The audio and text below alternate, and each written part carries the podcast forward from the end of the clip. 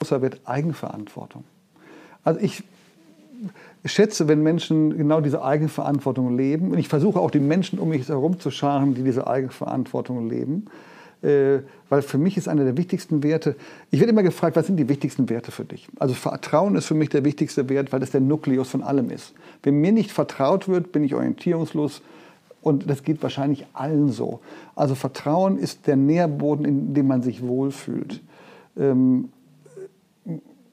Verantwortung auch, ich verantworte gerne.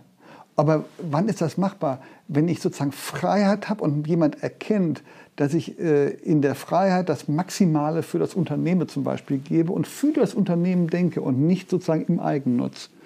Und äh, deswegen ist Freiheit äh, für mich äh, eminent, um meinen Job zu machen und äh, dann sozusagen diesen Raum der Freiheit mit den Werten für die gemeinsame Sache auszufüllen.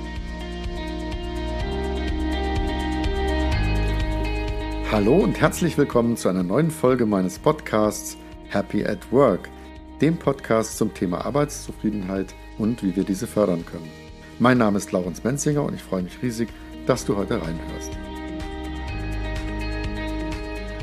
Heute begrüße ich im Happy at Work Podcast Sven Korndörfer. Er ist Vorstandsvorsitzender der Wertekommission einer Initiative für Führungskräfte in Deutschland, die sich zum Ziel gesetzt hat, über alle Hierarchien hinweg Bewusstsein zu schaffen, dass Werte Wert schaffen. Herzlich willkommen, Sven.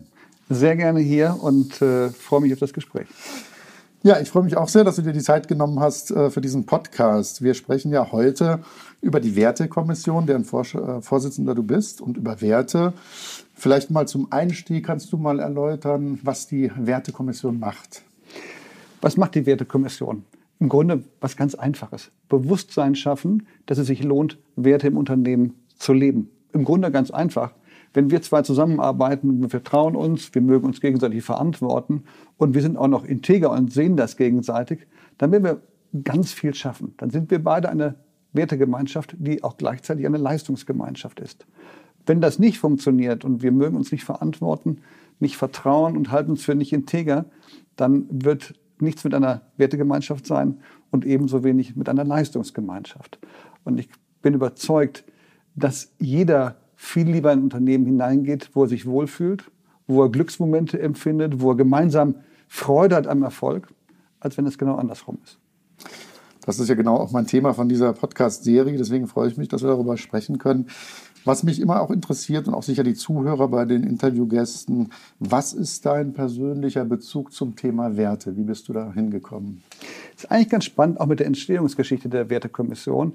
Äh, ich wurde gefragt, ob ich mir die Wertekommission, das wäre eine ganz junge Initiative, anschauen könnte und sie strukturieren könnte. Dann habe ich die Gründer getroffen, die mir erzählt haben, was sie da eigentlich vorhaben. Also Bewusstsein zu schaffen für Werte, nachdem Enron damals 2001, 2002, wie heute Wirecard, im Grunde sang- und klanglos untergegangen ist. Und als ich mit den Gründern sprach, fiel mir es wirklich ja, auf einmal augenscheinlich auf.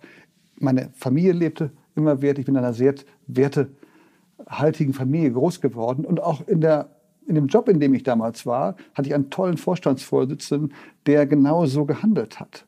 Und da habe ich gesagt, wunderbar, ich habe das nie explizit für mich so gedacht, aber das war für mich sofort grandios, mich diesem Thema, Thema zu widmen. Und äh, der Ursprung war auch meine Großmutter, 1,55 groß, äh, 94 Jahre alt geworden, die zu mir sagt, die immer sagte, oder die sprach von Respektspersonen. Und dabei war sie es selber mit 1,55 und 45 Kilo. Sie war eine Respektsperson, die mich bis heute nachhaltig auch äh, gedanklich berührt. Mhm. Also sowas habe ich auch von meinem Großvater auch mitgenommen, der auch immer sehr mich gelehrt hatte, Integrität, Authentizität, äh, ehrlich sein, für die Dinge stehen, äh, die einem selber wichtig sind und die man in Anführungsstrichen predigt oder auch in der Erziehung weitergibt. Und äh, insofern docke ich da total an. Und überhaupt das, was die Wertekommission macht, ich glaube persönlich, das ist etwas, was wir äh, absolut gebrauchen können in diesem Land.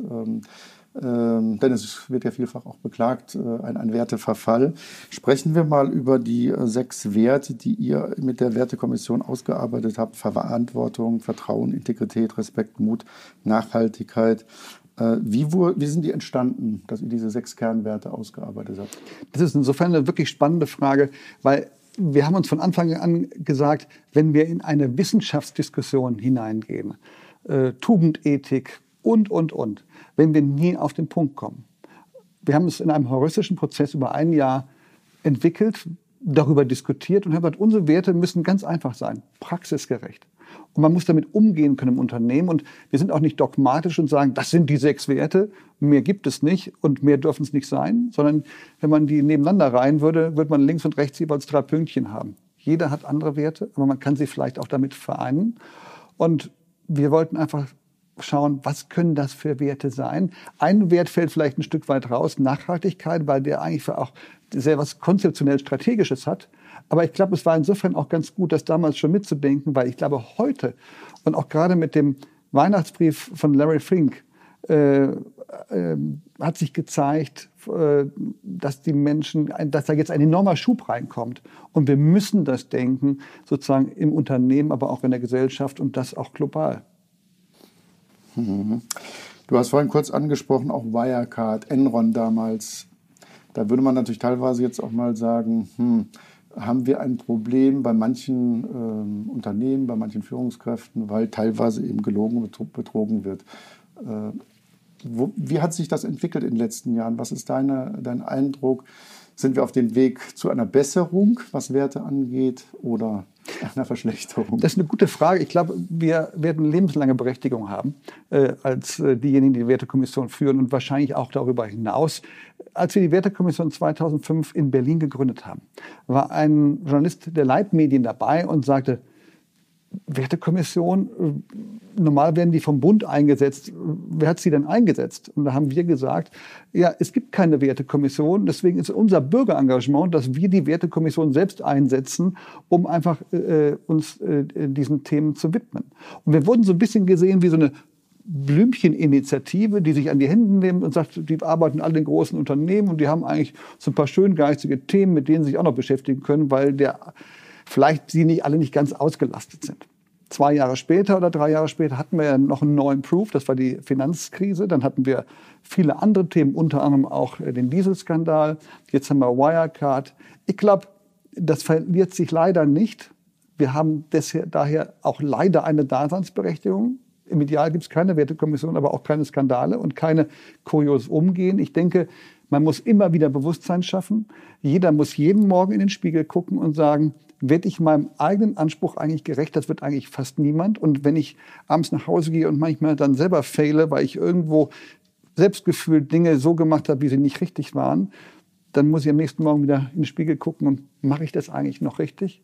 Und äh, es gibt ein Lied von Bab, das heißt auf Rheinisch, eine schöne Jose und all die, die unfehlbar sind.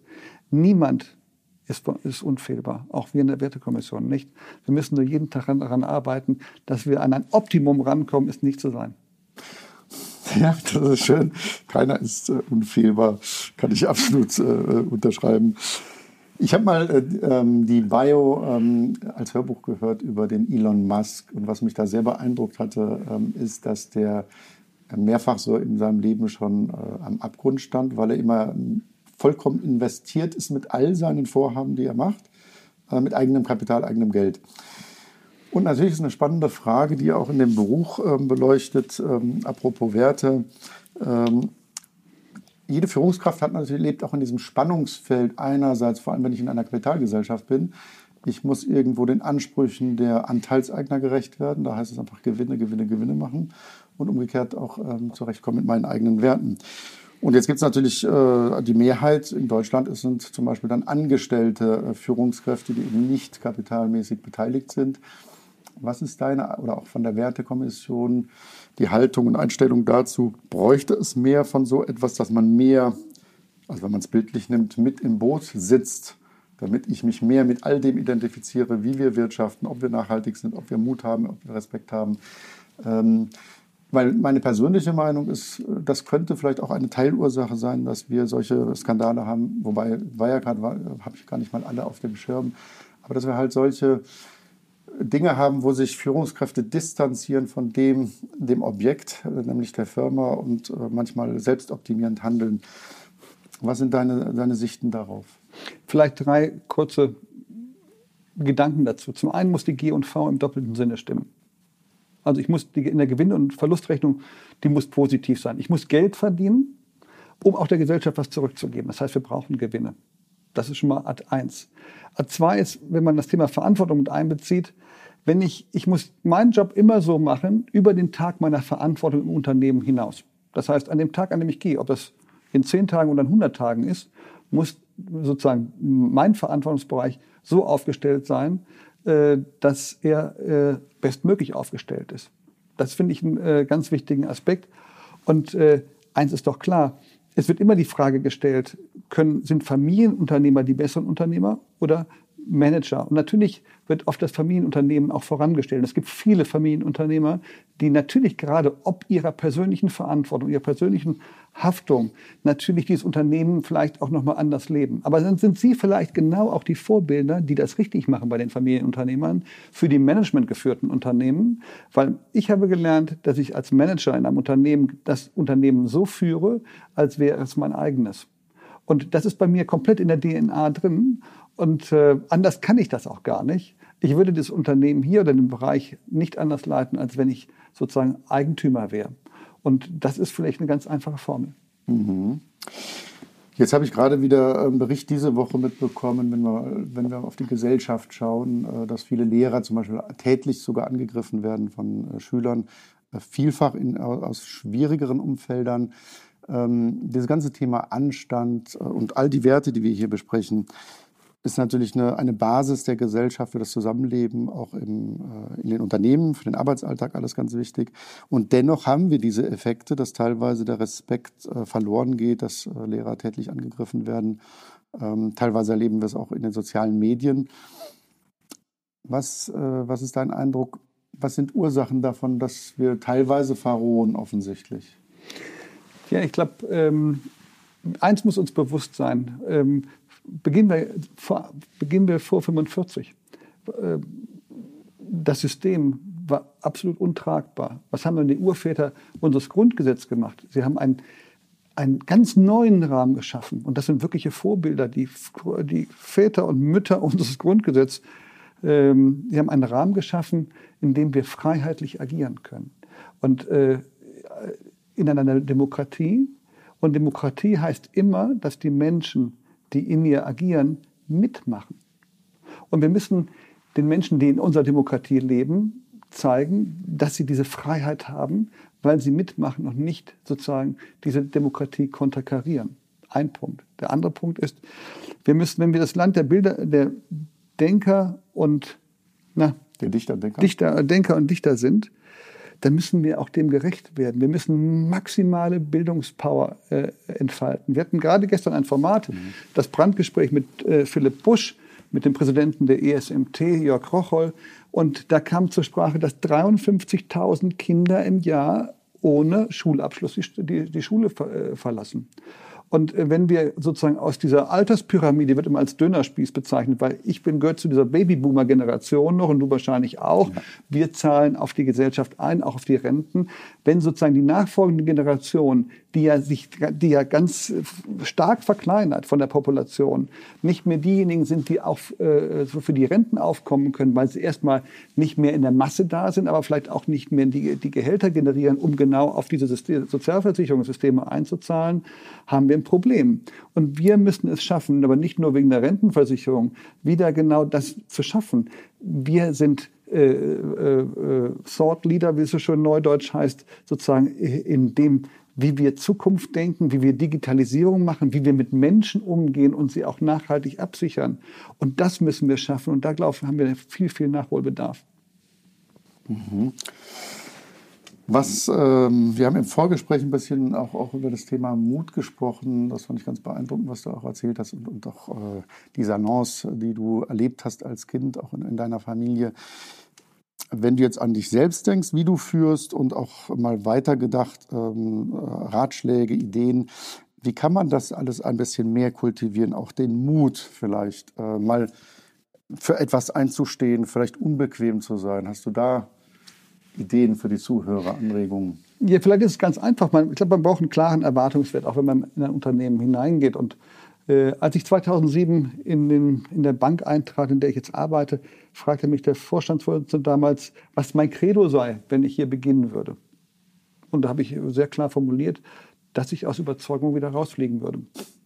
Damit kann man umgehen, muss man nicht umgehen, aber er konnte das damals und hat mich am nächsten Tag eingestellt. Und das ist vielleicht auch der Punkt, auch sehr klar Haltung zu zeigen zu den Themen und vor allem aber nicht nur selber Haltung zu zeigen, sondern seinem Umfeld die Möglichkeit zu geben, auch Mut zu haben, äh, ähm, zu inspirieren, dass man Mut haben darf, neue Dinge denken darf und im klassischen Sinne von Schumpeter ähm, nicht nur ob der zerstörerischen Kraft, sondern zu sagen, das Undenkbare denkbar machen. Denk an Netflix, die haben DVDs per Post verschickt. Und dann äh, frag, stellten sie die Frage, ob man das nicht streamen kann und ob man das nicht dann sozusagen auf den Computer nach Hause schicken kann. Haben alle gesagt, das geht alles überhaupt nicht. Und dann wird es aber erst interessant, wenn das nicht machbar ist. Dann muss man eingreifen und dann äh, äh, und den Mut haben, genau das zu treiben, wenn alle sagen Nein. Und vielleicht auch das zu machen, den Menschen Mut zu machen, ihre eigenen Projekte voranzutreiben, diese nicht zu blockieren. Hat auch was mit dem Verständnis als Führungskraft zu tun. Ich bin maximaler Arbeitsvorbereiter. Ich versuche einen Raum aufzuspannen, in dem man freiheitlich agieren kann, wenn man das kann und wenn man auch die Gestaltungskraft hat und sozusagen seine maximale Gestaltungskraft zu entfalten, sodass man Freude und Glück hat, das tun zu dürfen. Da kann man sagen, ist das noch ist das richtig? Ich würde sagen, ja. Ich äh, muss niemand sagen, im Idealfall, was er zu tun hat, sondern die wissen das viel besser als ich, weil alle besser sind als ich. Ich ihnen aber diesen Raum aufspanne, in dem sie agieren können. Das klingt für mich schon mal alles äh, sehr gut und äh, also tick ich persönlich auch. Äh, Menschen Freiheit geben. Äh, die Frage ist natürlich nur, ähm, wenn wir in die Gesellschaft reinschauen, äh, wir haben tausende Regularien, auch ähm, der Staat kümmert sich um sehr viel, gerade jetzt in der Corona-Zeit. Manche Liberale äh, kritisieren das sogar, dass da fast zu viel ähm, unterstützt wird. Können wir, das ist die Frage an dich, mit so viel Freiheit überhaupt umgehen? Können wir sie wertschätzen? Wir sollten es wieder lernen, wenn wir es ver äh, vergessen haben, weil eigentlich ist für mich ein großer Wert Eigenverantwortung. Also ich schätze, wenn Menschen genau diese Eigenverantwortung leben, und ich versuche auch die Menschen um mich herum zu scharen, die diese Eigenverantwortung leben, äh, weil für mich ist einer der wichtigsten Werte, ich werde immer gefragt, was sind die wichtigsten Werte für dich? Also Vertrauen ist für mich der wichtigste Wert, weil das der Nukleus von allem ist. Wenn mir nicht vertraut wird, bin ich orientierungslos, und das geht wahrscheinlich allen so. Also Vertrauen ist der Nährboden, in dem man sich wohlfühlt. Ähm, Verantwortung auch, ich verantworte gerne. Aber wann ist das machbar? Wenn ich sozusagen Freiheit habe und jemand erkennt, dass ich äh, in der Freiheit das Maximale für das Unternehmen zum Beispiel gebe und für das Unternehmen denke und nicht sozusagen im Eigennutz. Und äh, deswegen ist Freiheit äh, für mich äh, eminent um meinen Job zu machen und äh, dann sozusagen diesen Raum der Freiheit mit den Werten für die gemeinsame Sache auszufüllen. Und ich glaube, das die Menschen wieder dahin zu bringen, dass wir unglaubliches Glück haben, in dieser freiheitlichen, Freiheit äh, äh, nutzbaren Demokratie leben. Und das müssen wir uns wieder gedanklich vor Augen führen, was das eigentlich heißt. Und insofern müsste man eigentlich eine Kampagne machen, äh, äh, welches Glück wir haben, in welchem Land wir leben, mit welchen Freiheiten wir agieren dürfen, um das wieder zu positivieren, weil das allzu oft negiert wird. Ja, und es gibt natürlich auch vielfach die Haltung, ähm, äh, ich meine, es ist so ein psycho psychologischer, äh, äh, wie würde ich sagen, äh, uralte Geschichte, dass wir natürlich ganz gerne auf andere Menschen zeigen ähm, und dort das Unglück immer, immer die Schuld sehen und äh, was alles schlecht läuft und es ist eben nicht bei mir, bis hin zu Paarbeziehungen in Familien, in, in Betrieben, äh, immer den, den Zeigefinger irgendwo hinsetzen. Und äh, das führt natürlich auch zum Unglück. Und umgekehrt, wenn ich tatsächlich in die Kraft komme und an mich glaube, an meine Stärke äh, und all das äh, daraus etwas mache mit den Gegebenheiten, den Umständen, wie sie sind und etwas anpacke, da liegt ganz viel Glück. Ähm, und mir fällt dann immer dieser Spruch ein ähm, vom Gestaltgebet, vom Fritz Perls, der irgendwie sagt, äh, du bist du, ich bin ich. Ich bin nicht hier, um dich glücklich zu machen und du bist nicht hier, um mich glücklich zu machen. Das repräsentiert sehr stark auch diese, ja. diese, diese, diese Verantwortung. Und dann muss man irgendwann, auch wenn man feststellt, ja irgendwo sagen, vielleicht bin ich vollkommen im falschen Feld. Auch das gibt es ja, wenn Menschen vielleicht sehr unglücklich sind bei der Arbeit, weil sie sich nicht entfalten können. Das kann ja sein, weil ich vielleicht in einem, äh, in einem Bereich, Abteilung, Umfeld bin, Aber, wo ich das nicht leben kann. Und das musst du als Führungskraft sehen. Du musst sehen, will ich den jetzt unbedingt in die Zahlenecke drücken oder muss der eigentlich was anderes machen? Entweder habe ich ihn dann falsch besetzt und habe das nicht erkannt oder ich muss genau sozusagen diese Kraft da einsetzen, wo sie maximal wirkt. Und das ist der Job von Führungskräften, das zu erkennen und nicht die Menschen sozusagen in einen irgendwo reinzupressen, wo sie eigentlich nicht hineingehören, dann muss man sich in allen Ehren trennen. Das, glaube ich, geht auch, weil es für beide Seiten besser ist. Aber ich glaube, dieses äh, Erkennen, was dieser Mensch kann, was seine Stärken sind und diese Stärken einsetzen, das ist das, was die Führungskraft können oder was man als Führungskraft äh, können äh, sollte. Dazu ist natürlich ganz wichtig, das hatten wir im Vorgespräch auch, ähm, dass man echtes Interesse an seinen Mitarbeitenden hat, äh, dass man äh, sich selber ein bisschen öffnet, äh, vertrauensvoll ist und wirkt und auch ein bisschen von sich preisgibt. Damit haben natürlich viele ähm, Schwierigkeiten, sich zu zeigen, sich zu öffnen, weil wir, und da gibt es ja eine Ikone im Moment, das ist die Brené Brown, die das Thema hat, Vulnerability, Verletzlichkeit. Ähm, ich persönlich glaube, und das hatte ich im Vorgespräch auch erzählt, ich bin ja selber so ein Fall, wo ich als junger Berater unterwegs war, habe ich auch gedacht, das Spiel lautet, man darf hier nichts zeigen, soll unlesbar sein, bis ich auch bitter lernen musste. Das macht Menschen aggressiv und heute kann ich es total nachvollziehen. Mal sagen, ja, da ist halt jemand, der sich irgendwie äh, nicht äh, zeigen will und äh, vielleicht äh, unangreifbar machen will. Und das macht uns Menschen äh, unglücklich. Und ähm, sich da zu öffnen, da können wir sich ein bisschen von den Skandinaviern lernen, ähm, äh, diese verletzbare Seite zeigen. Ähm, ähm, was für Gedanken hast du dazu als Anregung, ähm, diese Werte zu leben, Vertrauen, sich zeigen, sich öffnen? Ja, ich glaube, ähm, man macht wahrscheinlich auch wirklich eine, eine, eine, Entwicklung im Leben durch. Wenn du als junge Führungskraft anfängst, maximal kompetent wirken, straight, wie auch immer. Vielleicht hat sich das inzwischen auch geändert. Ich habe mich auf jeden Fall dahingehend geändert, dass ich mein Denken ge wirklich geändert habe. Indem du vorlebst, dass du auch Fehler machst ähm, und auch die Fehler zugibst, ähm, spüren die anderen, ich darf auch Fehler machen, ich darf die Dinge auch zugeben. Das war ein Entwicklungsprozess, der dauert bei manchen länger, bei manchen kürzer, ähm, aber das gehört dazu. Bei Ulstein ist gerade das Buch erschienen, äh, Keine Regeln, wo Hastings äh, die, äh, bei Netflix erzählt, dass sie äh, sehr harte Tra Transparenz haben und Menschen, die reinkommen, ähm, die Führungskräfte erzählen, äh, was sie alles verkehrt machen. So, und zwar total offen, man überrascht ist nach dem Motto, wie kann das sein? Und ähm, ich fand das einen echten Aha-Effekt auch nochmal. Sozusagen dieses, dieser Absolutheitsanspruch, den gibt es ja nicht. Niemand ist unfehlbar. Ne, deswegen das Bab-Lied. Und ich glaube, man muss zeigen, dass man gelernt hat, dass man sich permanent reflektieren lässt, sich selbst reflektiert und immer wieder daran auch selber wächst. Und dann kann ich auch den anderen Vorbild sein, ähm, auch in der Transparenz, auch in der Eigenreflexion. Und ähm, das ist ein Entwicklungsprozess, der ist bei manchen vielleicht schon sofort mit Mitte 20 da, bei manchen vielleicht erst mit Mitte 30, 40, 50. Das ist ganz unterschiedlich. Aber idealiter äh, kann ich das. Und diese Verletzlichkeit, bin ich überzeugt, gemein machen muss ich nicht. Ich muss mich mit jedem mich auf den Bierkasten setzen, nur weil er das macht. Aber sozusagen das Menschsein zeigen, äh, dass man bei aller Leistung, die ich übrigens auch einfordere, ich bin auch ein, ich, ich, ich bin, ja, ich mag, ich mag gerne, dass die Dinge wirklich klasse laufen und ich bin, äh, bin ein Leistungsfreund.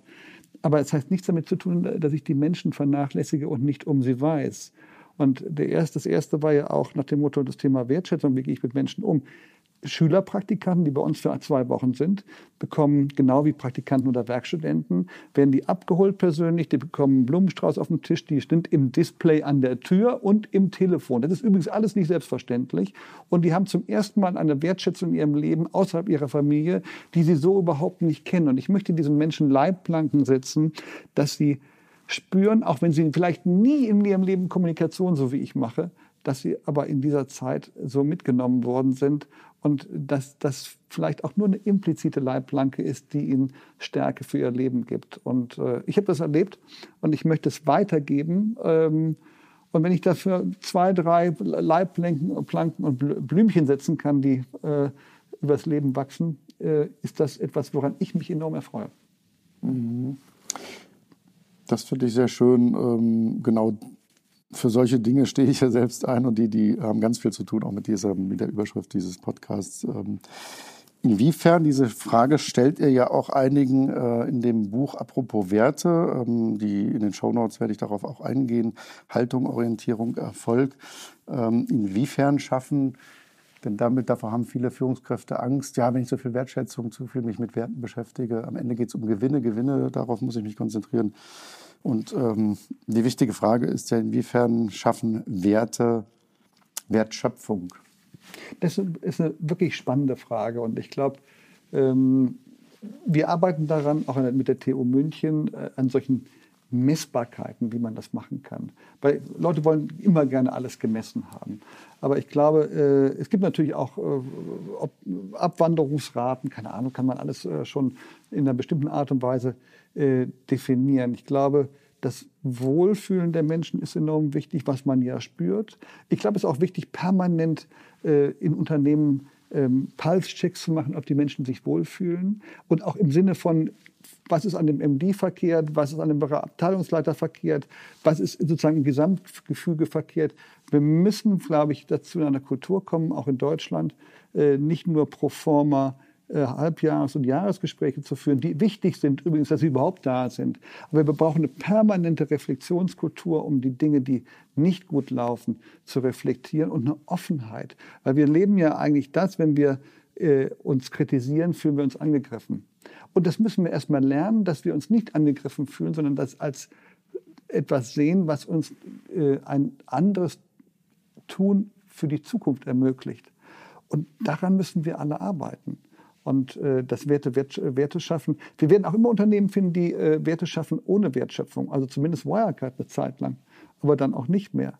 Aber wir bündeln ja gerade in der Wertekommission die Menschen, die sagen, ich als Familienunternehmer wie die Otto-Gruppe oder auch andere Unternehmen wie Elin war es ein Fintech in Berlin, wir leben das. Und wir möchten genau mit diesem Prinzip das leben, weil die Menschen sich bei uns wohler fühlen, weil sie bei uns eine Heimat haben, in der sie bestmöglich agieren und Leistung erbringen. Und ähm, das ist ein Postulat, was viele auch wirklich schaffen umzusetzen. Bei manchen bleibt es immer noch ein Postulat. Aber ich glaube, diese Art von Unternehmensführung ist uns zehnmal lieber als äh, jemand, der äh, auch Werte nur aufschreibt und sie definitiv nicht lebt. Dann heißt es nämlich, ich lebe das Postulat, aber das Postulat wird nicht gelebt und der Hochglanz wird dann in die dritte Schublade vom Container unten reingesteckt. Ja, das ist natürlich genau äh, das Ding, was natürlich auch Tausende oder Hunderttausende Mitarbeiter oder Mitarbeitende bemängeln in vielen Firmen, dass eben irgendwie tolle Mission Statements irgendwo in den Firmen stehen und äh, man merkt, äh, irgendwie wird das hier nicht gelebt. Ich fand, ähm, im Vorgespräch hast du eine schöne Sache noch erzählt, ähm, wie du Menschen vielleicht auch anregst, tatsächlich ähm, einfach mal ähm, im, im, Aufzug ähm, einzustimmen. Also auf ein Lied zum Beispiel. Ja, aber das, das, ist vielleicht auch das ist ein Thema. Wie oft habe ich die Geschichte gehört? Wir sind ja viele in Unternehmen unterwegs als Vorstand der Wertekommission, wo uns Dinge gespiegelt werden. Wenn, sage ich jetzt mal, ein Vorstandsmitglied, wie auch immer, durch den Haupteingang reingeht, trifft auf dem Weg zum Aufzug zehn Leute, grüßt nicht, steht vielleicht auch noch im Aufzug und grüßt nicht.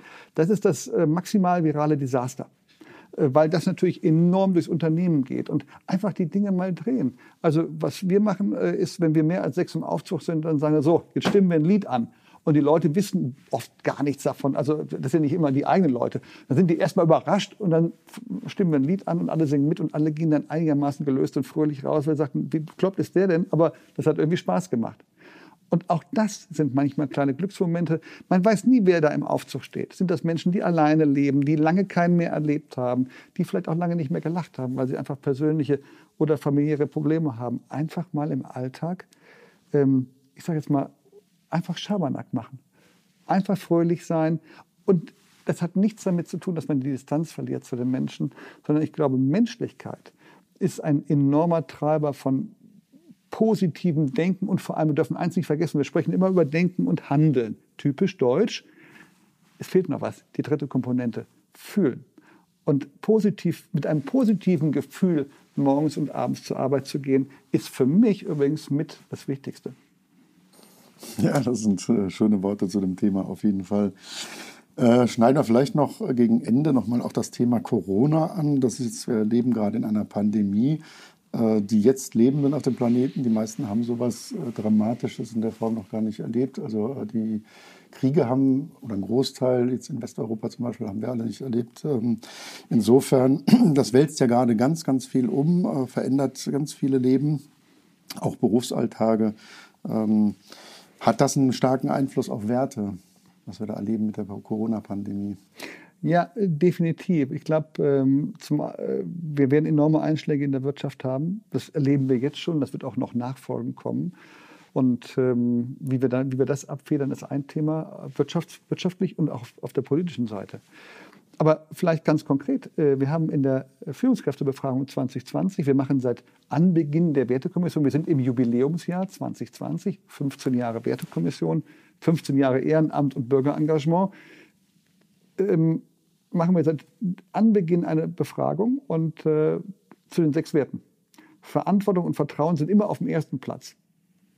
Und Respekt hat in diesem Jahr enorm, fast 10 Prozent dazu gewonnen weil, glaube ich, die Unternehmen gemerkt haben und die Manager, dass, die, dass dieses Thema Wertschätzung in der Leistungsanbringung in einer solchen Zeit doch ähm, exorbitant war. Also viele sind überrascht von, äh, davon, wie agil, wie schnell, wie digital die Menschen sich doch damit eingefunden haben. Das, was die ganze Zeit propagiert wird, was wir alles in relativen Trockenübungen machen, also Agilität und, und, und, hat sich mit einem Schlag mit dem grünen Haken bestätigt. Und ich glaube schon, dass das ähm, gewertschätzt wird, diese Leistung. Und der Respekt vor der Leistung der Menschen definitiv. Insofern ist das sozusagen der Überraschungsmoment im, im Jahr Corona 2020, dass der Respekt vor der Leistung und die Wertschätzung äh, sich auch in dieser Umfrage gezeigt hat. Ansonsten, was mich natürlich nach wie vor umtreibt bei den Befragungen, ist, dass wir seit Anbeginn der Befragung ist Mut auf dem letzten Platz und das darf eigentlich nicht sein. Wir müssen doch die Menschen sein, wenn wir Dichter, Denker sind, den Mut haben, Neues zu denken im Sinne von das Undenkbare denkbar machen. Und eigentlich müssten bei all den Werten, die mir alle wichtig sind, müssten sie alle auf dem ersten Platz sein. Hm. Also insofern, du gehst ja mit gutem Beispiel voran. Also es fängt ja bei Kleinigkeiten im Alltag an, finde ich persönlich tatsächlich. Also ob das jetzt irgendwas in der U-Bahn ist, der, äh, im öffentlichen Leben, äh, jemand macht eine Bemerkung, äh, ähm, Diskriminierung, was auch immer. Äh, jeder von uns ist aufgefordert, aufzustehen, Haltung äh, zu, zu zeigen, wann immer irgendwo Minderheiten bedroht sind zum Beispiel. Das ist die eine Seite, das Negative. Und umgekehrt Freude zu stiften, auch mal eben äh, diese Sorge äh, sein zu lassen, dass mir jetzt vielleicht ein Zacken aus der Krone bricht, weil ich bin ja vielleicht so und so wichtig, dem ich bin es gar nicht. Das ist ja, ich bin menschlich, ich bin Mensch und ermuntere jetzt, lasst uns mal gemeinsam einfach singen. Oder der Nächste sagt, hey, hier ist ein kleiner Ball, äh, wir machen ein kleines Spiel fünf Minuten, was auch immer. Ja, es geht nicht um Funktionsträger, es geht um Menschen. Und vielleicht ein ganz einfaches Spiel übrigens äh, für alle, die dann zuhören, was Werte sind. Wenn ich im Supermarkt bin und ich habe so einen Einkaufswagen, der hat ja oben Deck und unten. Und ich habe schon Menschen erlebt, die mir das erzählt haben, die sagten, ja, äh, unten hat er ja nicht gesehen, selber schuld. Nein, wenn er es unten nicht sieht, der Kassierer, dann zeige ich ihm das da unten. Das ist ein ganz einfacher Proof. Wenn Sie solche Menschen erleben, wenn die Ihnen begegnen, ich will mit diesen Menschen nichts zu tun haben. Genau, da sind wir beim Thema Ehrlichkeit. Ja, dann äh, vielleicht kommen wir zum Schluss. Ähm, die, die Grundidee dieses Podcasts ist immer so etwa auf einen Kaffee mit, plus minus eine halbe Stunde. Ähm, das waren ja schon viele interessante äh, Themen, die wir angeschnitten haben. Vielen Dank dafür. Ja, gegen Ende, ähm, lieber Sven, vielleicht, da biete ich immer noch mal auch die Gelegenheit, vielleicht einen Appell ähm, zum Schluss zu sagen oder wenn du dir was wünschen könntest, auch das loszuwerden rund um das Thema Werte. Was möchtest du da noch gerne loswerden an die Zuhörer? Ich glaube, einfach sich dieses dieses Thema ist wirklich bewusst zu sein. Wie lebe ich das? Einfach morgens mal in den Spiegel gucken, wenn man rasiert oder wenn man sich schminkt, was auch immer zu sagen. Und mal zu reflektieren. Lebe ich das tatsächlich? Was sind meine, einfach mal auch sich fragen, was sind meine Werte, die ich, wofür ich stehe? Woran, äh, an welchem Werk erkennen mich meine Kollegen, meine Mitarbeiter? ist ein Thema. Kann man als Hausaufgabe mitgeben. Ich finde ich ganz wichtig. Ich muss das auch machen. Ich, und das ist ein, eine Dauerübung, die man jeden Tag macht. Das andere ist einfach einmal am Tag jemand, wo man merkt, dass er in sich gefangen, verhalten ist, einfach ein Lächeln schenken und die Menschen ansprechen und mit ihnen ins Gespräch kommen. Und äh, vielleicht gibt das auch einen Glücksmoment. Ich habe solche Momente gehabt, wo ich mit Menschen zusammentraf, die ich zehn Minuten treffen sollte. Und dann waren das so tolle Gespräche und die fast sozusagen über viele Jahre, Jahrzehnte halten. Und äh, unverhofft kommt oft, also machen. Das war ein schönes Schlusswort. Vielen Dank. Sehr gern.